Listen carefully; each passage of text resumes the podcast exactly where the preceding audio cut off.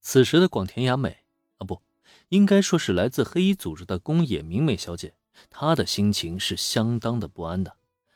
作为此次抢劫案的主谋，她原本的任务应该是继续做好自己的伪装，等到下班之后再与同伴会合，便可以轻松的将嫌疑洗脱。但是突然间，银行的经理找上他，并告知他有银行的大股东相邀。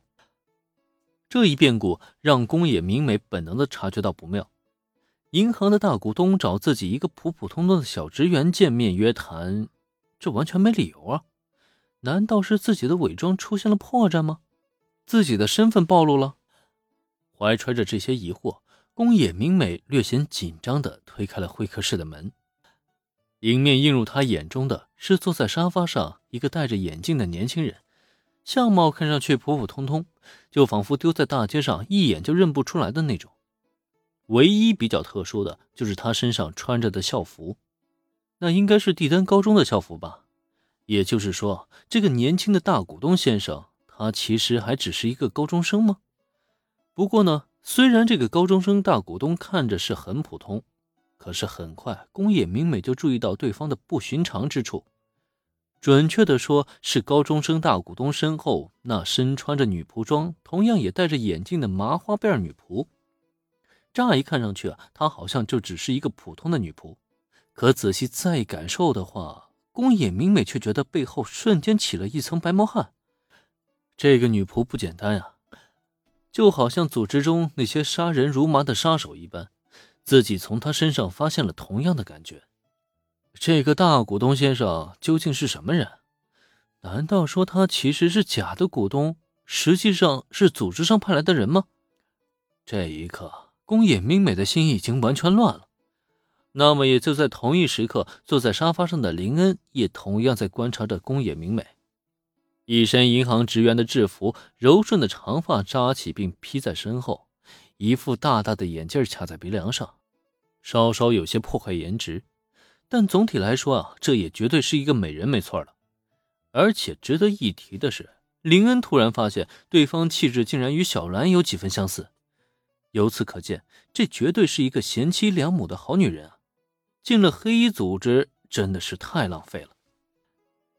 你好，广田雅美小姐，请坐吧。我的名字叫做林恩，初次见面，很高兴认识你。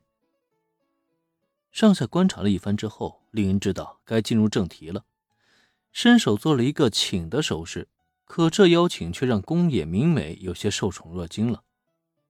您好，很高兴能够认识林恩先生。态度十分拘谨的先向林恩鞠躬。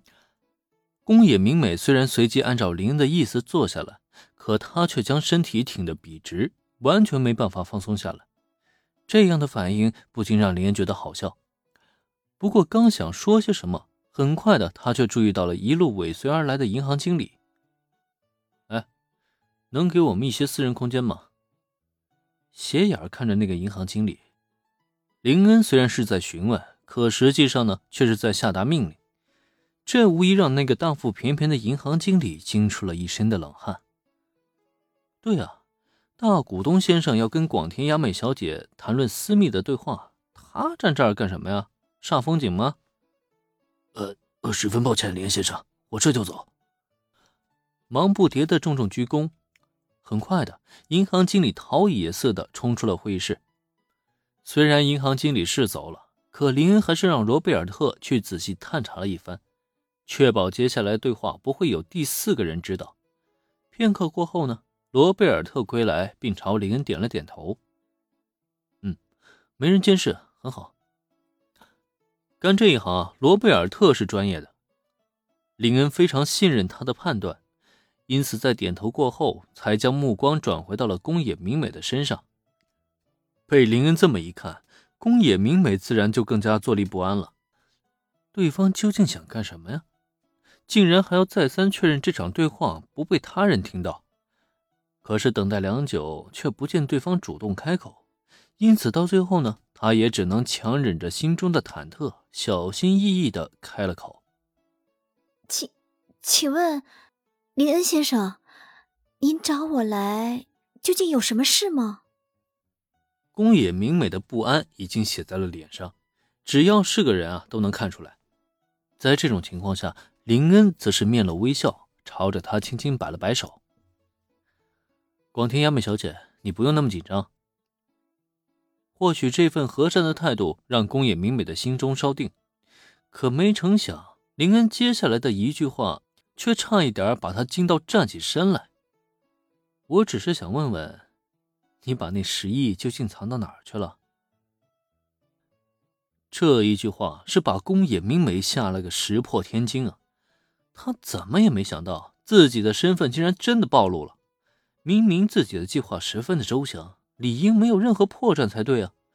可是为什么？